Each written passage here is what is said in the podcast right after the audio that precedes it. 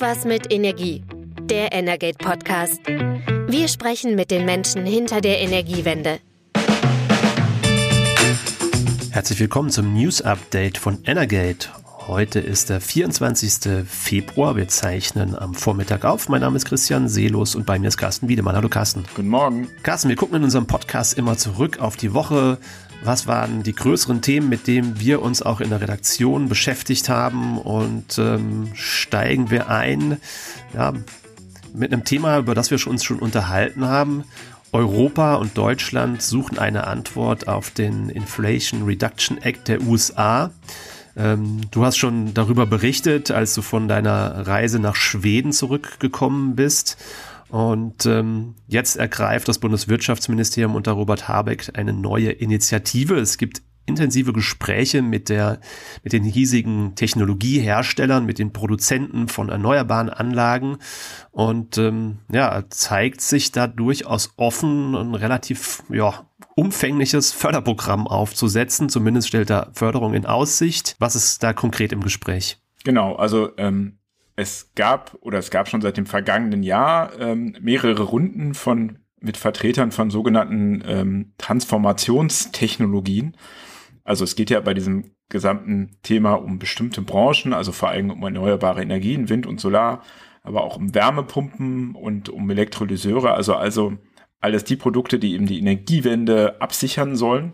Und ähm, die Bundesregierung möchte eben sich auch den Zugang zu diesen Technologien äh, absichern. Und das geht eben vor allen Dingen auch dadurch, dass man eben die äh, in Deutschland, in Europa wieder verstärker ansiedelt, gerade bei Solar Solarenergie, das hatten wir ja schon besprochen, die ist eben vor allen Dingen in China.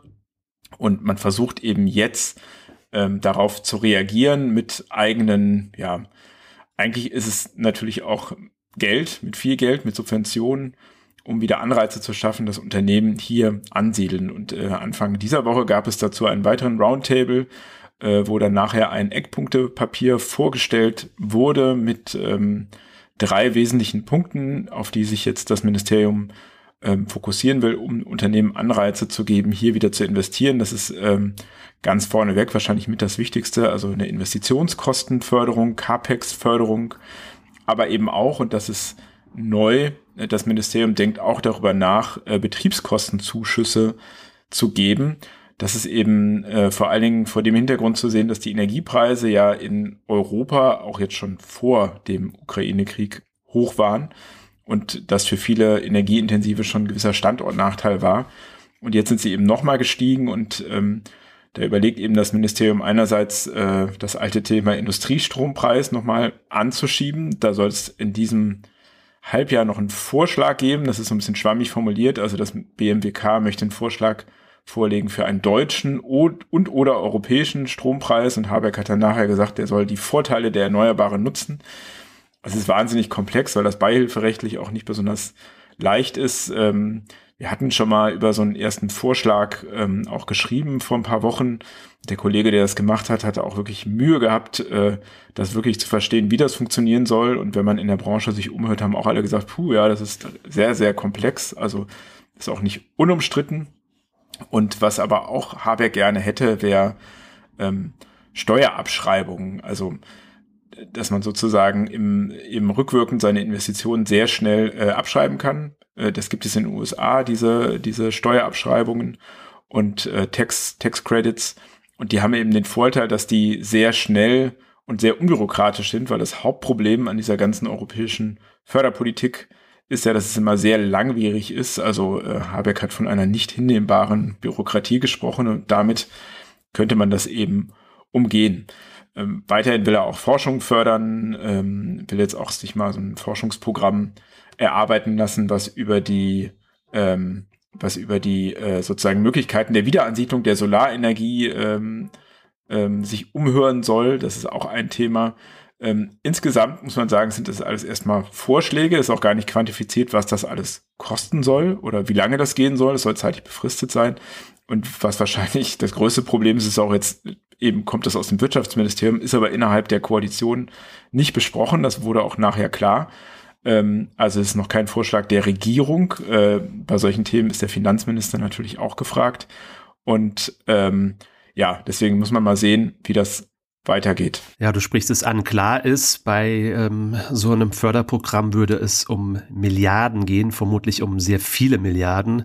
Ähm, deshalb, ja klar, muss natürlich das Bundesfinanzministerium da mitreden und auf der anderen Seite natürlich aber auch die EU, die EU-Kommission, denn bisher ist es ja sowieso schon so, dass im Prinzip alle nationalen Förderprogramme immer von der EU ähm, genehmigt werden müssen. Man, nimmt, man spricht dann immer von Notifizierungsprozessen und die sind ja bisher immer sehr, sehr langwierig und ähm, ich glaube, das ist auch genau der Punkt, den Habeck eben auch angesprochen hat. Hier einen Weg zu finden, um auch unkomplizierter, einfacher ähm, fördern zu können. Und da wäre es natürlich auch sinnvoll, wenn so eine nationale Strategie auch mit den europäischen Vorhaben abgestimmt wäre. Das äh, wäre mit Sicherheit so äh, oder sollte so sein. Ähm, die Mühlen malen da halt wirklich sehr langsam und da der Druck ist schon relativ hoch. Das ähm, sieht man ja an so Beispielen wie Northvolt, hatten wir schon besprochen. Da geht es jetzt wirklich ganz konkret in diesen Wochen quasi darum, ob die zuerst ihr Batteriewerk in Heide, also ihr zweites Batteriewerk in Heide bauen oder eben in den USA. Und ähm, da geht es jetzt einfach äh, um Geld ähm, und Zusagen, die sie dann eben von dem Wirtschaftsministerium wollen. Also da kann man sehen, dass man sich da nicht so viel Zeit lassen kann, denn wenn diese Entscheidung dann getroffen ist für die USA, dann wird eben in Heide erstmal nichts gebaut. So, so ist es eben. Und deswegen ist schon großer Druck da, jetzt sehr schnell was zu tun. Gut, die Finanzierung ist natürlich ähm, das eine Argument für eine Industrieansiedlung. Die andere ist mittlerweile aber ja auch, dass ausreichend erneuerbare Energie da ist und wenn keine erneuerbare Energie da ist, ähm, dass die ähm, Energieversorgung trotzdem gesichert ist. Und ähm, da geht's in einer anderen größeren Arbeitsgruppe im Bundeswirtschaftsministerium jetzt auch darum. Da haben viele drauf gewartet. Ursprünglich sollte da letztes Jahr schon der Startschuss fallen, da aber glaube ich auch, kann man sagen, im Bundeswirtschaftsministerium die Hölle los war seit Beginn des Ukraine-Krieges, der jetzt just am heutigen Tage genau ein Jahr her ist. Und ähm, jetzt ist die Plattform zum künftigen Strommarktdesign gestartet. Wir haben vereinzelt auch schon in vergangenen Folgen hier darüber gesprochen.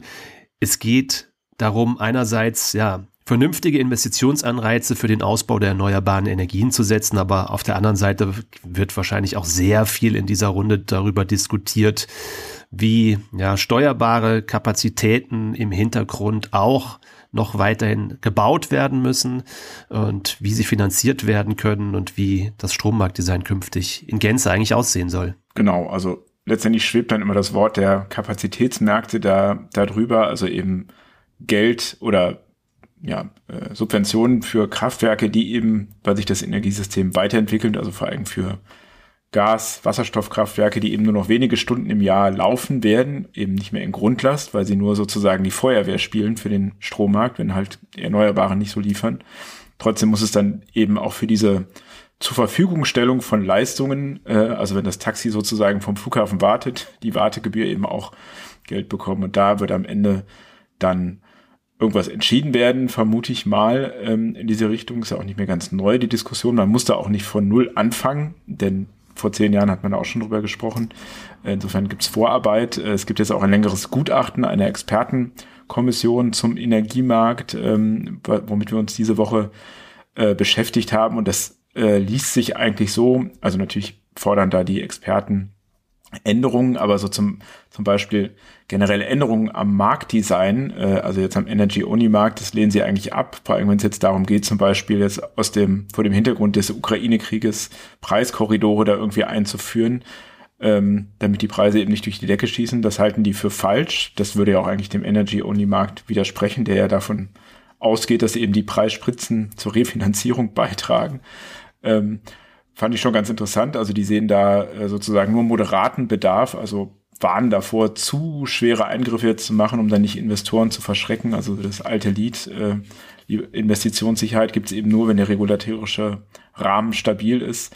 Was ganz spannend ist, fand ich äh, dieses Thema Strompreiszonen-Split, worüber ja auch immer wieder diskutiert wird, weil es eben das Problem in Deutschland gibt, dass im Norden sehr, sehr viel Windenergie vor allen Dingen produziert wird und ähm, die Verbrauchszentren, also die Industrie ist aber eher im Süden und der Transport ist einfach schwierig, weil die Netze nicht ausgebaut sind, die Übertragungsnetze. Deswegen wird immer wieder darüber diskutiert, ob man nicht einfach zwei Strompreiszonen einführt, äh, was dazu führen würde, dass der Strom im Norden natürlich deutlich günstiger wäre.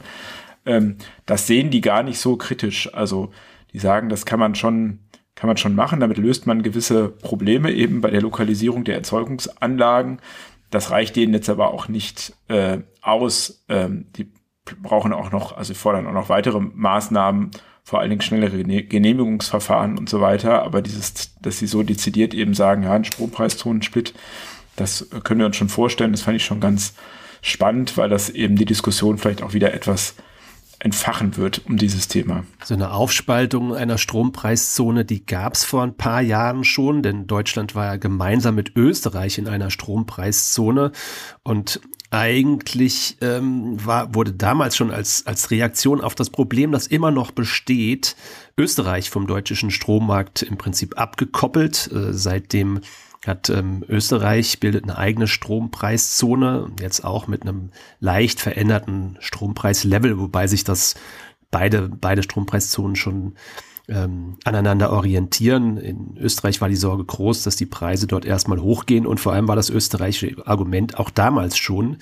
ähm, das Problem der Strompreiszonen, das belegt nicht zwischen Deutschland und und Österreich, also an der süddeutschen Grenze. Dort gibt es ähm, Stromtransportkapazitäten, sondern das liegt irgendwo innerdeutsch. Und genau eben da, was du gerade beschrieben hast, zwischen Nord- und Süddeutschland, das Gefälle, ähm, Klar, das wäre für Deutschland natürlich ein Riesenschritt. Also einer, der überwiegend eigentlich eher nicht gewünscht ist. Deshalb kommt ja jetzt das Statement dieser Expertenkommission durchaus überraschend. Ähm, die durften dieses Statement ja auch abgeben. Das muss man vielleicht auch sagen. Es wurde ja offensichtlich vom Bundeswirtschaftsministerium vorher nicht verhindert, dass sie, dass sie diese Position einbringen. Aber du hast es gesagt, es würde erstmal natürlich einen Anreiz setzen, dass Industrie in den Norden wandert, weil dort günstigerer Strom vorhanden ist. Andererseits würde es aber dafür sorgen, dass erneuerbare Energien stärker im Süden ausgebaut würden, weil dort die Erlöse durch höhere Strompreise größer sind. Also insofern kann man dem Argument ja durchaus folgen, dass es fürs Gesamtsystem wahrscheinlich für einen bestimmten Zeitraum sinnvoll wäre. Und ähm, naja, der Schritt droht vielleicht sowieso, weil die EU-Kommission ähm, auch schon ähm, damit gedroht hat, ähm, anzuordnen, dass, dass Deutschland in zwei Strompreiszonen aufgeteilt wird, wenn nicht die, die Kapazitätsengpässe in den Netzen zeitnah behoben werden. Ja, da wird dran gearbeitet, aber es ist eben ein unheimlich langwieriger Prozess, bis tatsächlich die großen Nord-Süd-Autobahnen da sind. Genau, und wo man auch sehen kann, wie sowas funktioniert, ist wiederum Skandinavien. Da gibt es schon, schon traditionell verschiedene Strompreiszonen, auch in Schweden. Und da sieht man auch diesen einen Effekt, den du gerade beschrieben hast. Denn der, der Norden, also sozusagen der sehr entfernte, kalte, dunkle Norden Schwedens, äh, wo eigentlich, äh, also um Kiruna zum Beispiel, dort, wo auch jetzt die seltenen Erden gefunden wurden, äh, das ist jetzt so eine Art neuer Hotspot, weil da eben der Strom günstig ist, der ist grün und Unternehmen wie jetzt die das schon erwähnte Northvolt, aber auch eine Produktionsanlage für grünen Stahl, also die ähm, auf grünen Wasserstoff setzt. Das geht alles nach da oben, weil da eben der Strom günstig ist und die erneuerbare Energien vorhanden. Da kann man schon sehen, welchen Effekt sowas haben kann. Also das ist so die neue Boomregion Schwedens, heißt es. Ähm, wer weiß, vielleicht erlebt man das dann auch äh, beispielsweise um Heide rum, die neuen Boomtowns Deutschlands. Muss man sehen. Ähm, da geht es um grüne Energien. Ähm, wir haben das letzte Jahr aber vor allen Dingen seit dem Ukraine-Krieg viel über Gas geredet und woher das kommt und wie viel wir verbrauchen und ob es knapp ist. Und da hat die EU-Kommission diese Woche neue Zahlen veröffentlicht, die du dir angeschaut hast. Genau, die Zahlen kommen von Eurostat und ähm, es gab ein, ein Ziel ähm, im letzten Sommer für diesen Winter. Das lautete, äh, die EU-Staaten sollen nach Möglichkeit in Summe rund 15 Prozent ihres Gasverbrauchs einsparen. Und Eurostat hat jetzt Zahlen vorgelegt für den Zeitraum August 2022 bis Januar 2023. Und siehe da, es gab tatsächlich ein Minus von 19 Prozent. Also das EU-weite Ziel ist erreicht und sogar übertroffen worden. Und ähm, da haben einige Länder besonders stark dazu beigetragen bleiben wir im Norden, nämlich Schweden zum Beispiel mit über 40 Prozent Minus. Litauen, Nachbarland von Russland. Ähm, da ist das äh, Thema wahrscheinlich auch besonders präsent. Ähm, knapp 50 Prozent und Finnland sogar über 50 Prozent. Wir haben es also geschafft, den, den Gasverbrauch sehr deutlich zu reduzieren. Ähm, andere Länder ist es weniger passiert. Kleinere Länder, vor allem Irland, Slowakei, Malta, ähm, teilweise sogar leicht im Plus. Und Deutschland liegt äh, laut Eurostat ähm, bei gut minus 19 Prozent. Also die Bundesregierung hatte sich selbst ein Ziel von minus 20 Prozent gesetzt. Also kann man sagen, auch da, Deutschland hat geliefert, hat sein Ziel annähernd erreicht. Ähm, Kleine Einschränkung, wir haben natürlich einen extrem milden Winter jetzt ähm, hinter uns, auch wenn die nächsten Tage nochmal kälter werden sollen. Richtig, richtig, richtig knackige Minustemperaturen hat es einfach nicht gegeben in diesem Winter. Im Gegenteil, sogar sehr warme Tage zwischendurch. Temperaturbereinigt läge jetzt der, der ähm, Gasverbrauchsrückgang in Deutschland bei 15 Prozent. Das ist vielleicht auch wichtig, wenn man nochmal vorausguckt auf das, auf den nächsten Winter. Aber ja, es gibt natürlich jetzt auch Reaktionen darauf, ähm, denn ähm, ja, der, der Erdgasverbrauch auch in Deutschland ist deutlich zurückgegangen. Und ähm, da werden jetzt natürlich die Stimmen derjenigen lauter, die ähm, den Aufbau der LNG-Terminals in, in Deutschland eher kritisch sehen. Und da hat sich jetzt das Deutsche Institut für Wirtschaftsforschung gemeldet und hat gesagt, ja, ähm, ja, ich glaube, die brauchen wir vielleicht gar nicht so sehr, vor allem diese, diese festen Terminals. Da gibt's jetzt ähm, eine intensive Diskussion darüber. Genau, die sagen ja eigentlich dadurch, dass äh, wir schon so viel gespart haben und selbst wenn jetzt das Spartempo geringer wird im Laufe des Jahres, ähm, dann braucht man diese festen Terminals nicht. Ähm, wir haben ja im Moment diese FSRUs, also diese schwimmenden Terminals, die sollen aber eigentlich umgewandelt werden. Und das ähm, DIW möchte das eben nicht, die sind dem, stehen dem grundsätzlich, weil es eben das Argument, was da mitschwebt, das ist so eine fossile Infrastruktur, die man da aufbaut. Ähm, davon raten die ab, die sagen, nee, man kann sich auch über Norwegen versorgen, also per Pipeline, also auch über die Niederlande, das würde alles reichen. Man muss da jetzt nicht zusätzlich sozusagen äh, Fakten schaffen und auch die Mengen am Weltmarkt, die seien kein Problem, selbst wenn da jetzt neue Länder hinzukommen, weil eben die Zahlungsbereitschaft in Europa größer ist. Ähm, Kritiker sagen immer, naja gut, in China ist im Moment die LNG-Nachfrage zuletzt niedriger gewesen. Wenn die jetzt einmal anfangen, den Markt abzusaugen, könnte das schon ein Problem werden. Also es wäre die andere Seite. Ähm, das ähm, DIW befürwortet eher eben norwegisches Erdgas. Das kommt ja auch nicht aus Fracking, ähm, also nicht wie US-LNG-Importe, ist also weniger umweltschädlich. Ähm, und meinen, das würde dann schon ausreichen, um Deutschland zu versorgen. Das ist die eine Meinung. Ähm, es gibt aber auch eine andere Meinung dazu. Ja. Die man dann auch betrachten muss. Ja, also im Prinzip nochmal kurz auf die DEW-Position. Die ähm, Experten der, des DEW, maßgeblich Professor, Professorin Claudia Kempfert, sagen natürlich, ähm, ja, klimapolitisch ist es nicht sinnvoll, jetzt ähm, in solche festen LNG-Terminals zu investieren. Ähm, ich glaube, die schwimmenden LNG-Terminals, die werden weitgehend als, als Krisenintervention auch akzeptiert. Die sind jetzt auch nur für, für äh, einige Jahre äh, kontrahiert. Ähm, als Übergang wird das wohl ähm, generell eher akzeptiert, aber die festen Terminals sind einfach sehr umstritten und das hängt vor allem auch mit den Kapazitäten äh, zusammen, die dort entstehen sollen. Weil wenn wir mal auf die Zahlen gucken, also die schwimmenden LNG-Terminals, die kommen auf so eine Jahresimportkapazität von rund 40 Milliarden Kubikmetern.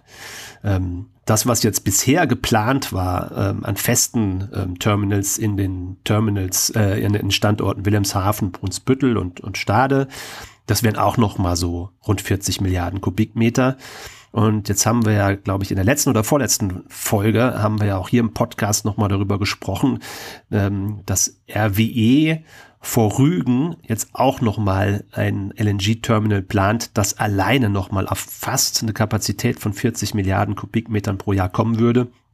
Und ähm, das ist auf jeden Fall die Kritik derjenigen, ähm, die, die sich wehren gegen solche festen LNG-Terminals, weil ähm, allein wenn man jetzt die, die festen Kapazitäten mal zusammenrechnet, dann kommen wir also auf rund 80 Milliarden Kubikmeter ähm, allein via LNG. Jahresverbrauch in Deutschland liegt lag bisher, muss man sagen, bei so 90 Milliarden, ähm, ähm, 90 Milliarden Kubikmetern.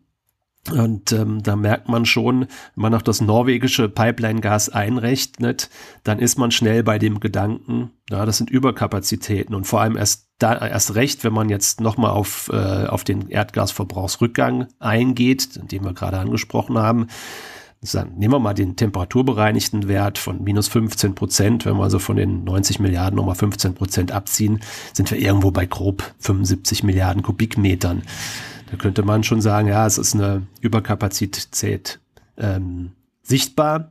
Aber es gibt eben auch eine andere Position, du hast es gerade angesprochen, ähm, kann man auch von Zahlen ableiten. Wenn wir mal drauf gucken, was kam eigentlich früher per Pipeline ähm, nach Deutschland, ähm, dann hatten wir Nord Stream 1 mit einer Kapazität von 55 Milliarden Kubikmetern der Ukraine-Transit in ähnlicher Größenordnung, auch so 55 Milliarden Kubikmeter.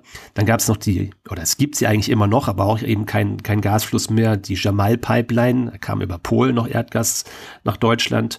Und geplant war ja eigentlich auch noch, dass Nord Stream 2 ans Netz gehen sollte, auch noch mal mit 55 Milliarden Kubikmetern. Sehen wir also ähm, in der ursprünglichen Struktur mit Pipeline-Gas, allein bei dem, was aus Russland ähm, kam, liegen wir deutlich über dem, was jetzt an festen LNG-Terminal-Kapazitäten geplant ist. Und ähm, in der Vergangenheit kamen halt auch noch größere Mengen, nicht nur aus Norwegen, sondern auch aus den Niederlanden, was künftig eben nicht mehr der Fall sein wird. Also das ist der Blick auf die Zahlen. Warum ähm, gab es auch in der Vergangenheit schon so große Überkapazitäten? Weil Deutschland andere Länder ähm, in Mitteleuropa eben mit versorgt hat. Das muss man vielleicht zumindest jetzt hier an der Stelle mitbedenken. Und natürlich, klar, die Planer dieser Terminals, die bringen natürlich ein anderes Argument noch rein. Ähm, eigentlich über der Überschrift, äh, die wir in den vergangenen Jahren oft und häufig gehört haben, Gas kann grün. Das haben wir ziemlich häufig gehört unter dem Aspekt Power to Gas und ähm, die sagen natürlich auch, LNG-Terminals können grün. Ähm, da muss man aber vielleicht einschränkend sagen, die können das vielleicht irgendwann in Zukunft weil ähm, jetzt erstmal werden die Terminals nicht dafür ausgestattet, ähm, grünen Wasserstoff oder Ammoniak oder anderes zu, zu importieren. Es gibt Pläne von einem Unternehmen Tree Energy, Energy Solutions, die, ähm, die ähm, Bio-LNG importieren wollen, aber wie gesagt, das sind Pläne. Es gibt auch diese grünen Kraftstoffe, grünen Energieträger, die per Schiff kommen sollen in bisher eben nicht in, in erwähnenswerten Mengen. Also es ist ein bisschen Zukunftsszenario und das ist halt die Frage, glaubt man daran? Glaubt man daran, dass man diese grünen, flüssigen ähm, Kraftstoffe dann künftig braucht und auf dem Wege importiert? Oder geht man vielmehr den, den Weg, sehr viel mehr zu elektrifizieren und eben auf, auf solche Energieträger auch zu verzichten? Genau, das ist die alte Grundsatzdiskussion, ähm, also elektrifizieren wir alles, davon ist man ja eigentlich weggekommen, oder elektrifizieren wir Teilbereiche. Da ist man auch bei der Gretchenfrage, wie nutzen wir den Wasserstoff in welchen Sektoren? Die Gasbranche will natürlich das auch gerne ähm, weiter im, im, Wärmemarkt nutzen, damit sie die Infrastruktur weiter erhalten können, also die Gasnetze. Äh, das Wirtschaftsministerium will das ja eher nicht, sondern setzt eben auf die Industrie, weil es dort auch keine Alternativen gibt äh, vielfach, um klimaneutral zu werden.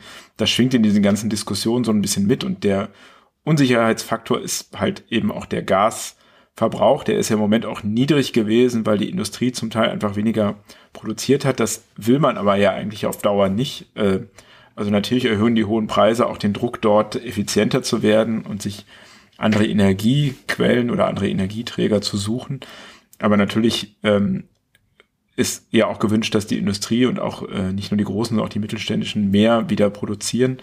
Ähm, also im, dass die Wirtschaft weiter wächst. Ähm, das wird natürlich dann auch den Energieverbrauch treiben. Also das kann eben auch schon sein, dass es dieses Jahr dann doch mehr steigt und wir im Winter wieder eben in der Situation sind, dass die Speicher dann doch nicht so voll sind. Ähm, wir dann äh, doch wieder einen kritischeren Moment haben. Ähm, kann man halt jetzt noch nicht so absehen, weil der weitere Unsicherheitsfaktor ist immer das Wetter. Ähm, dieses Wochenende wird es wieder kälter. Ähm, das heißt, die Leute heizen wieder mehr, dann speichern, äh, leeren sich die Speicher schneller. Wahrscheinlich für den Rest Winters wird es jetzt nicht mehr ganz kalt werden, aber das ist halt immer so ein Unsicherheitsfaktor und wir wissen natürlich auch nicht, wie der nächste Winter ausgehen, äh, aussehen wird. Genau, aber das Thema LNG-Terminals wird uns auf jeden Fall weiterhin beschäftigen. Aktuell gibt es gerade vor Rügen einen wachsenden Protest gegen die Pläne von RWE und wir werden natürlich auch weiterhin auf die Entwicklung an den anderen Standorten gucken. Das verfolgen wir natürlich weiterhin und du hast gerade auch mal das, das Thema Fracking angesprochen. Ein kleiner Werbeblock zum Schluss in eigener Sache. Ähm, wir haben in dieser Woche ein Dossier verfasst zum Thema Fracking in Deutschland. Wie sind da die Aussichten? Was sind die Pros und Kontras? Und ähm, das Fracking, dieses Dossier ist zu beziehen über unseren Energate Club. Ähm, erscheint jetzt in den nächsten Tagen für diejenigen, die sich für solche Themen auch interessieren. Carsten, vielen Dank für diese Woche. Wir kommen am kommenden Freitag wieder zusammen und bis dahin wünschen wir eine gute Zeit. Wir hören uns. Bis dann. Ciao, ciao. Das war Irgendwas mit Energie, der Energate Podcast. Tägliche Infos zur Energiewende liefern wir auf www.energate-messenger.de.